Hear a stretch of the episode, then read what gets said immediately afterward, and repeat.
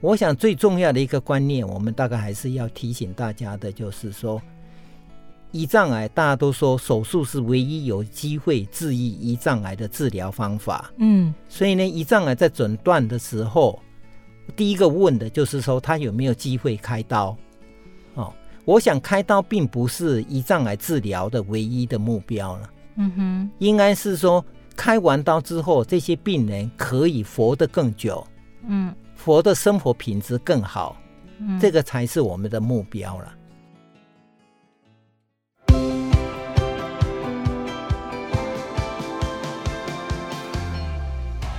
您好，欢迎收听《癌症问康健》，我们邀请权威专家解读癌症精准医疗新知，也分享病友和照顾者在治疗旅程中爱与勇气的故事。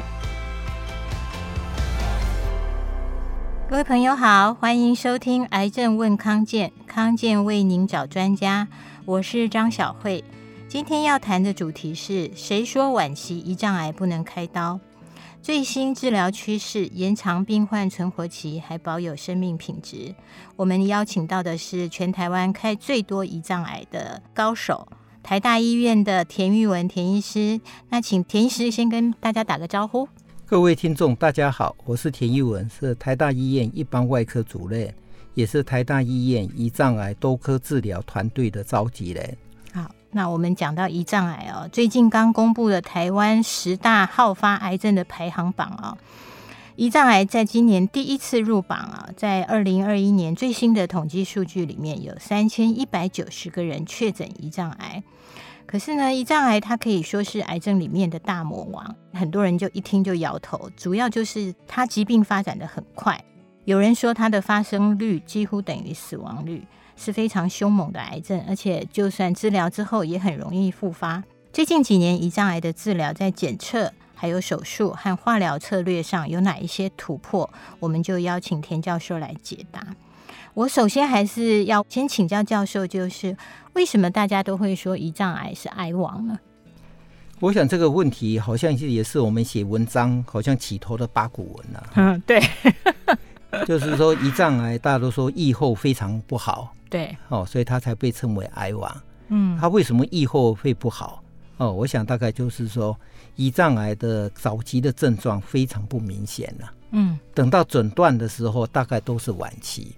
哦，大概根据台湾跟美国的资料，嗯，哦，美国是有一个细尔的资料，哈、大概统计起来，胰脏癌在诊断的时候，能够开刀治疗的，大概就只有十五 percent 到二十 percent 了，哦，所以换句话说，真的，一百个确诊胰脏癌的病人，其实只有十五个可以开刀，其他八十五个都是很复杂，还是比较偏晚期了，都是偏晚期，哦。哦所以呢，大概事实上，这个有一半的都已经扩散转移出去了。嗯，这个是胰脏啊一个很特殊的一个它的那个特色了。嗯哼，它很容易转移到肝脏或者肺脏那些器官。嗯，而且在很早期的时候，它可能就转移出去了。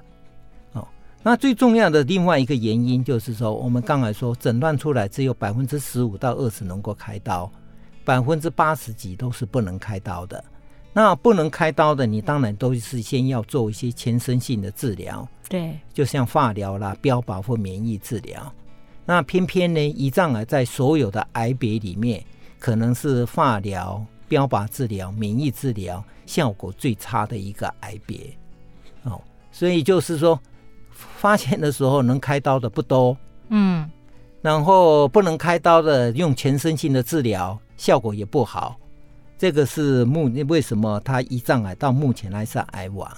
哦，所以他其实蛮棘手的哈，他蛮棘手的。嗯，我们公布台湾十大癌症排行榜，胰脏癌是首次入榜，对，它是发生率了。嗯，通常我们是如果算致死率，哦，比如说胰脏癌可能十万个人里面，嗯，它发生率的话大概就十来个。可是，就像你刚才说的，它发生率几乎等于死亡率。像乳癌、肺癌发生的人很多，对。可是呢，它治疗的效果很好，对。所以呢，它发生的发生率远超过死亡率，对。所以呢，如果是以癌别的死亡数目来算，胰脏癌在美国是第三名了。哇，它只是少小于那个乳癌跟肺癌。所以胰脏癌人数少，但是它致死率很高。高，所以呢，在美国的话，嗯、它大概是现在是排名第三名，嗯、而且他们预期到二零三零年，嗯，胰脏癌在美国的致死率是会变成第二名，哇，会超过乳癌，仅次于肺癌，真的是很凶猛的癌症啊，就是难治啦，哈，很难治。所以美国的话，他们就很多的，比如说有一些病友，嗯。他们就是觉得说，以前大家去分配研究资源，嗯，都是看这个癌别发生率了，对，人多不多，嘿、嗯，那发生率高不高？嘿，嗯，所以呢，很多的声音就出来，尤其他们国会议员都会开始立法。那胰脏癌虽然发生率不高，可是致死率高，所以他应该得到的研究资源，应该是要另外算了。因为每一个人的命都是命，都是命。然后说啊，乳癌现在很多新科技，肺癌很多新治疗，然后就投资源进去。但是胰脏癌其实它致死率高，但是也是牵涉到一个人的幸福，对整个社会哈。哎，所以大概就是胰脏癌在美国的话，他们叫做 NIH，嗯，国家卫生健康研究院，嗯，他们就是会把一些癌。如果五年的存活率是低于三十 percent，嗯，他们叫做 catastrophic 的 cancer 了，嗯，就是非常凶的 cancer，嗯，那胰脏癌大概就是在里面名列前茅了。是，那现在就回到说，我们一般社会大众听到了说胰脏癌就是一个很棘手的癌症，可是我们大概。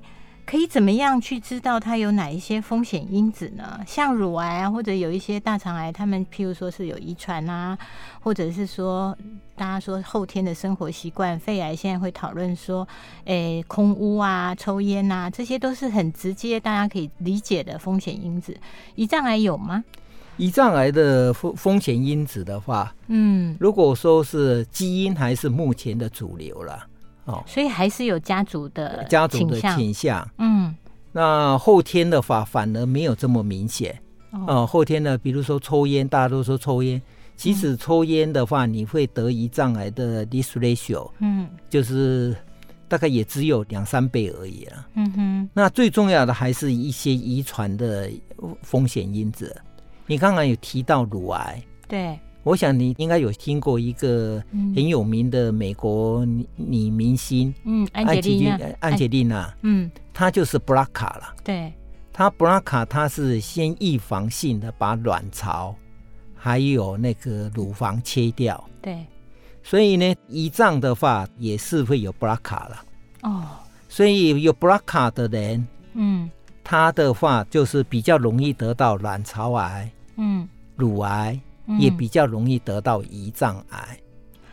那我们一般人也不会没事去验这个东西哦。什么状况下您会提醒一般社会大众要小心啊？最重要的就是我们刚才说遗传的倾向。假设家里有人得过胰脏癌，所以他们事实上在美国这一块是做的非常好了。他们是说就是很明确的去把它定义出来。嗯，比如说。你知不知道你有这个遗传基因，让你比较容易得胰脏癌？对，你要做基因检测。对，可是事实上的话，基因检测也不是绝对的，它的复杂度、困难点是在于说，我们大概如果去追一个胰脏癌的病犯，对，大概有十到十五 percent，它是有家族史的了。哦，可是有家族史呢，百分之八十是找不到他的。负责的基因呐、啊，就不晓得说这个家族里面是有哪一个基因不对，让他比较容易得胰脏癌。哦，那相对的呢，你如果找到这个病人，我知道他有胰脏癌，去做了遗传基因的检测。对，如果我说我知道他有遗传基因会造成比较容易得胰脏癌，事实上他是应该是会有家族史嘛。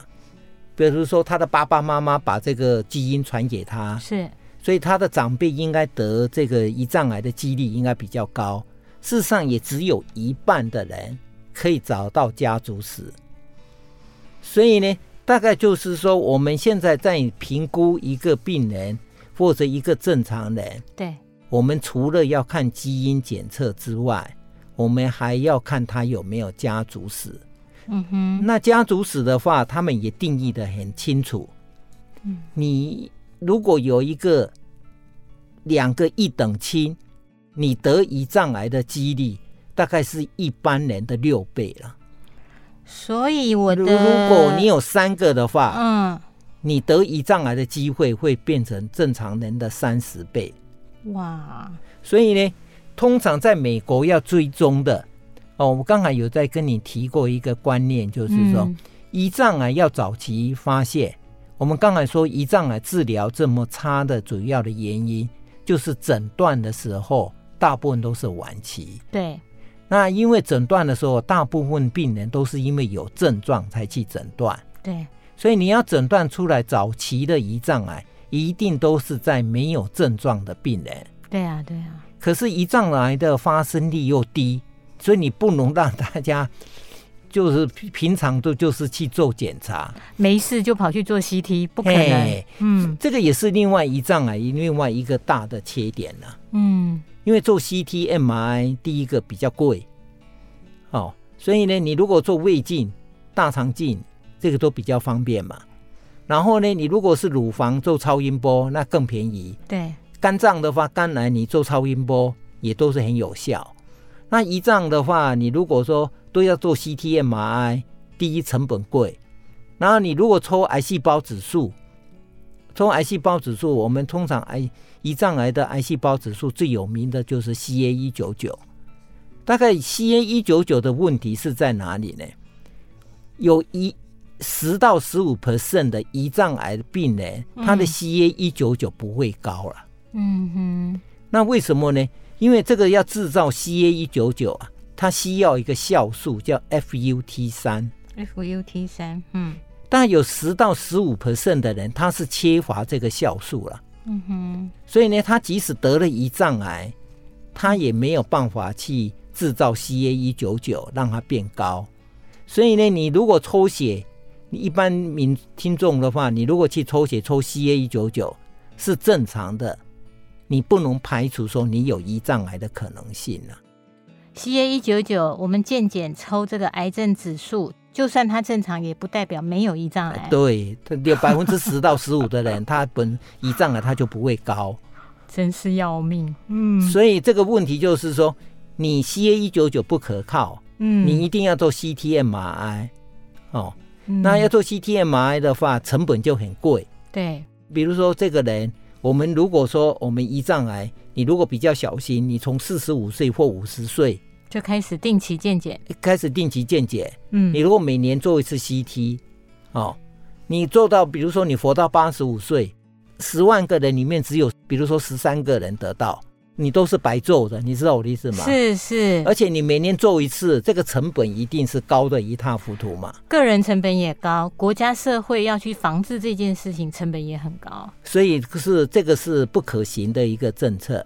嗯，所以我们可以做的事情，对，就是只能去找一群高危险对群病人来去做这种 surveillance，嗯哼，就是监测，嗯哼。那 surveillance 的时候去监测，那就是所谓的高危险群的病人哦。那在美国的话，他们 NIH 也非常注意这个这个问题了。对，那他们大概就是分为两大支，嗯、哦，一支的话是在约翰霍普金斯。去年他们在美国胰脏医协会爆出来的，是，他就去比较说，我找到这个高危险群病人，嗯，在他没有症状，我一直监测，嗯，这样子找出来的胰脏癌，跟传统有症状才找出来的胰脏癌去比较，对，刚才说传统的话，胰脏癌诊断的时候能够开刀的只有二十 percent，对。可是这种找出来的百分之八十以上都能够开刀，哇，那真的差很多。哎、欸，而且十年的存活率，我们现在胰脏癌诊断出来，如果不分期的话，嗯，在美国的话，五年的存活率大概是十点五 percent，嗯，然后呢，他这样子找出来的话，五年的存活率可以到七十几 percent 了。那真的是一个救命的方法耶。嗯，所以这个是怎么样找到一群高危险群的病人去监测？嗯，我想这个是目前大概是在美国他们对这个癌的一个重点发展。嗯，那这个是在约翰霍普金斯他们是做这件事情。对。然后在 Mayo Clinic，在梅尔是，嗯，Mayo Clinic，梅梅梅约诊所，还梅约诊所，嗯，他们做的是另外一套了，嗯哼，他们的话就是有一系列的研究，嗯哼，他们第一个观察到的就是说，胰脏癌的人病人百分之七十五都有糖尿病，这个百分之七十五有糖尿病的病人，他有大概三分之二。就是五十七十五 percent 的三分之二就是五十 percent 嘛，嗯，他是得糖尿病跟得胰脏癌的诊断间隔没有超过两年了，哦，有百分之二十五是超过两年。刚才说胰脏癌是差不多平均年龄是七十岁，是绝大部分病人都超过五十岁。那我们一般的如果是糖尿病没有胰脏癌的。糖尿病发病都是三四十岁就开始了嘛，嗯哼，所以呢，从五十岁以后你才开始有糖尿病，你是胰脏癌的机会不是就比较高了吗？对，所以呢，他们就去统计五十岁以后得才得糖尿病，哦，你诊断糖尿病之后，这个糖尿病是胰脏癌造成的几率有多少？结果他们的研究报告出来是一 percent 啊，好。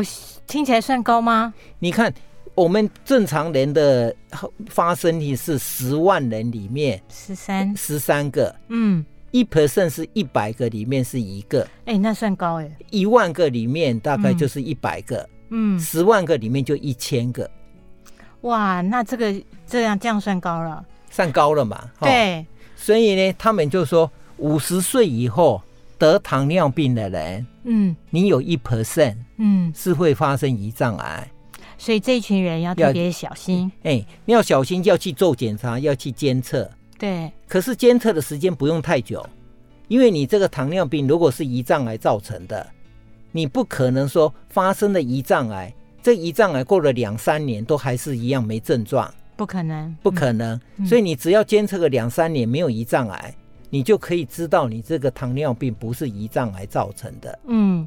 那你就放心，自己可能比较不是那个一 percent。嘿，对，哦，所以这个也是蛮有趣的啦。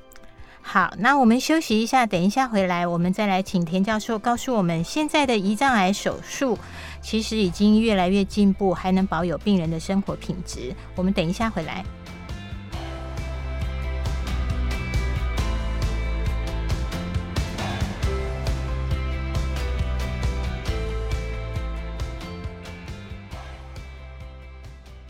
各位朋友，欢迎收听《癌症问康健》。我们今天谈的主题是：谁说晚期胰脏癌不能开刀？最新治疗趋势，延长病患存活期，还能保有生活品质。我们邀请到的是台大医院一般外科主任田玉文田教授，他也是台湾开最多胰脏癌手术的医师。那我延续刚刚上半场，我们在讲到说胰脏癌的风险因子。那我们下半场，我还是要请田教授来告诉我们说。这几年在胰脏癌的手术上有哪一些变化呢？我想胰脏癌的治疗这几年的话，哦，嗯，在手术方面的话，我想大概是因为大家做的越来越多，我想是应该是越来越安全了，哦，安全。嗯，事实上这几年的话，胰脏癌手术后病人的存活的进步。哦，就国外的研究跟我们自己的经验，嗯，看起来是就是胰脏癌手术之后要做一些辅助性的治疗，这个辅助性的治疗是扮演一个非常重要的角色了。嗯，嗯，像是哪一些呢？比如说以前的话用的化疗的药物的不同，嗯，以前的话胰脏癌的治疗的话，大概就是化疗的话都是用单一个化疗剂。那后来变成二合一，哦，就是健则加上紫杉醇。嗯，那现在的话是进行到三合一，嗯、哦，那三合一的话副作用比较大，可是是目前爆出来胰脏癌那个治疗病人平均存活最好的方法了。所以病人可能术后还是要辅助性的三合一的化学治疗，其实对他的存活期是有帮助。不过三合一的化疗的话，就是副作用比较大。辛苦在哪里？因为三醇的辛苦吗？诶，它第一个话，比如说它有一个，嗯，有一些神经毒性，嗯、对骨髓那些会有压抑那一些，哦、所以在我们外科而言，哦，我们大概第一个知道的就是说。你必须要手术把它切干净，病人当然有比较好的存活的机会。所以要先争取可以开刀的机会。哎，然后第二个的话，你把它割干净之后，你还要让病人很快的恢复到能够去做化疗。哦，体力也是很重要，也体力也很重要。嗯，所以我想大概就是说，这几年我们也是对手术的方法，哦，我们要如何改善病人生活的品质。我想最重要的一个观念，我们大概还是要提醒大家的，就是说，胰脏癌大家都说手术是唯一有机会治愈胰脏癌的治疗方法。嗯，所以呢，胰脏癌在诊断的时候，第一个问的就是说他有没有机会开刀。哦，我想开刀并不是胰脏癌治疗的唯一的目标了。嗯哼，应该是说开完刀之后，这些病人可以活得更久。嗯。活的生活品质更好，嗯，这个才是我们的目标了。哦，那这几年的话，胰脏癌的治疗的话，如果在手术的话，有一个很大的转变。是，以前我们说第三期跟第四期的是不能开刀的，因为中晚期啦。哎，中晚期。嗯，可是呢，大概有一些这些病人去做完化疗之后，嗯。他做完化疗之后，你就觉得说，哎，他的体能状况还是非常好。嗯，那你也甚至可以从抽肿瘤指数或者说 CT、MRI，你可以看到这个影像上，这个肿瘤并没有进展，也没有出现转移的病灶。是，那这些病人的话，你不能够无止境的一直做化疗。嗯，你如果化疗，你做了十二个 cycle 或者十八个 cycle。你的骨髓大概就已经快要受不了了，嗯哼。所以这群病人的话，大概就是说，啊，当他做完化疗有很好的效果，那你下来你应该怎么办？嗯，大概就是如果你要积极治疗，就两个方法嘛，一个选择去开刀，嗯，一个选择继续做化疗。那我要开刀，如果我是我想要切干净，嗯，对，所以如果是这个也是我们的。就国外就是荷兰人那些，他们大概的大家统计起来的资料，选择去开刀的，嗯，会比继续做化疗的成活比较好。哦，可是这个开刀也不是，就是我刚才讲的，不是说开刀就是一定会好。嗯哼，那毕竟这你开完不能开刀的，做完化疗，你再去开刀，如果开完刀病人很快还是复发死掉。那也没意义了，没意义，而且病人是不会呈现第二次的失望嘛？嗯哼，第二次的压力，所以呢，你要如何去选择？哦，做完化疗之后，哪些病人你去开完刀，他会活得更久，活得更好？这个是我们外科医师的责任了。哦。教授，那我在这边就是好奇了。您说您也是台大医院胰脏癌多专科肿瘤团队的 leader，所以如果今天一位胰脏癌的病人，他一诊断出来就已经是嗯第三期，然后他想要做这些治疗，或者您刚刚说现在有术前的化疗，哦，那也有嗯术后的化疗，都可以增加病人的存活率。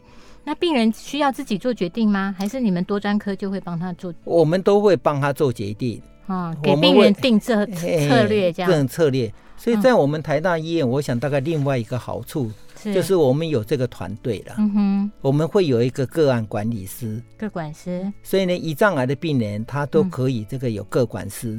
嗯哼，就是我讲过的这些晚期的病人，他可能要先化疗。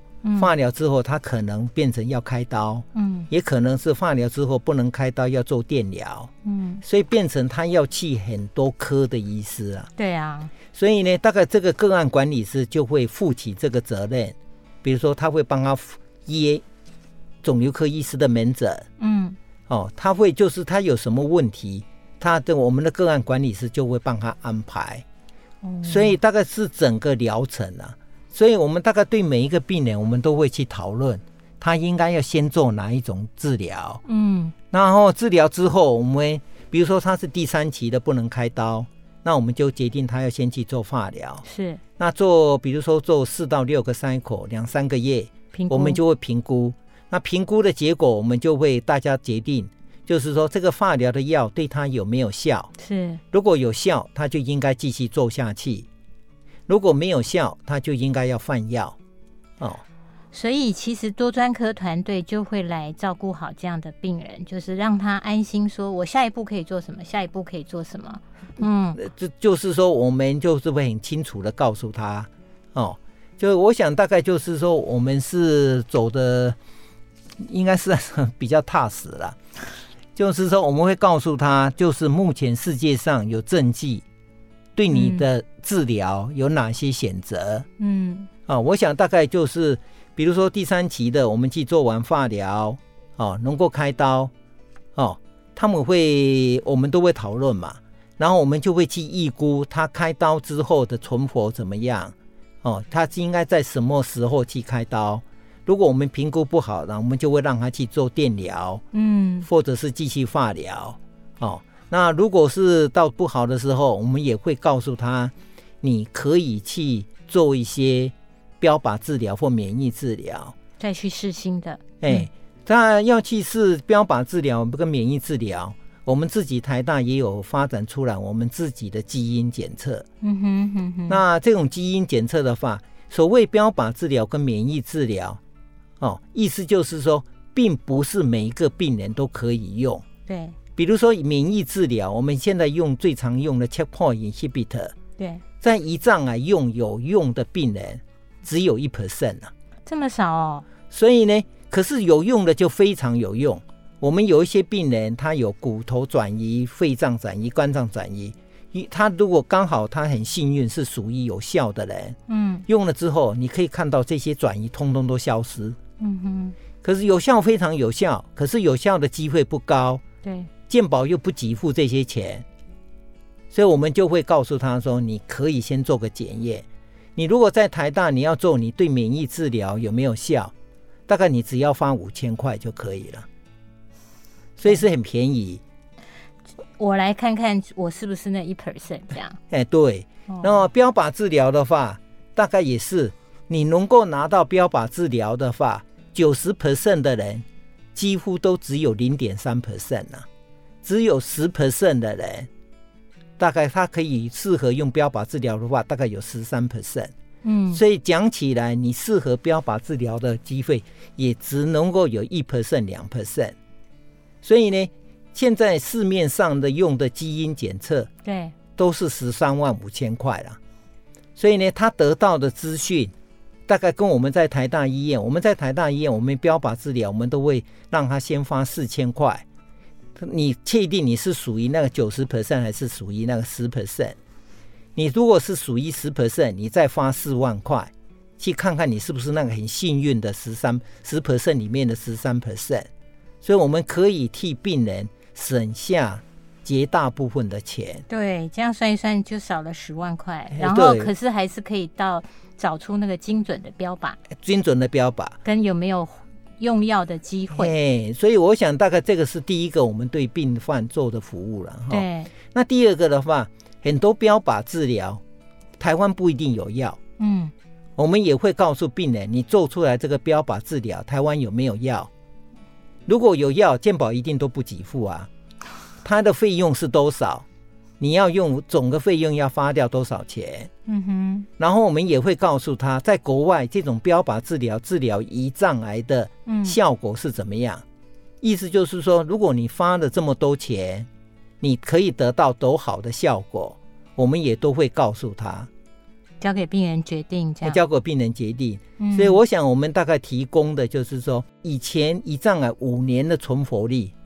大概只有四点五 percent，嗯，现在大概上升到十点五、十一 percent，哦，大概这个进步是进步在说啊，比如说有一 percent 的人他就适合免疫治疗，是，哦，那有那个什么几一两 percent 适合标靶治疗，那有一些人是对化疗特别有效。所谓精准医疗，我们就是说这些几率并不是很高，我们要如何替病人把这些。